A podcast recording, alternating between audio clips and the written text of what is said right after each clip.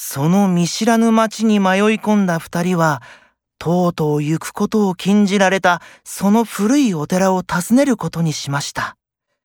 中に入り、暗闇の中を歩くと、誰かが自分たちを見ている気配がします。怖いよ。その話、もうやめようよ。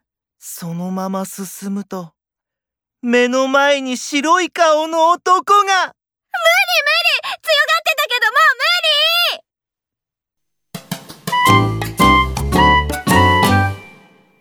僕、性格的に甘えるのって苦手なんで、これも一人でやります。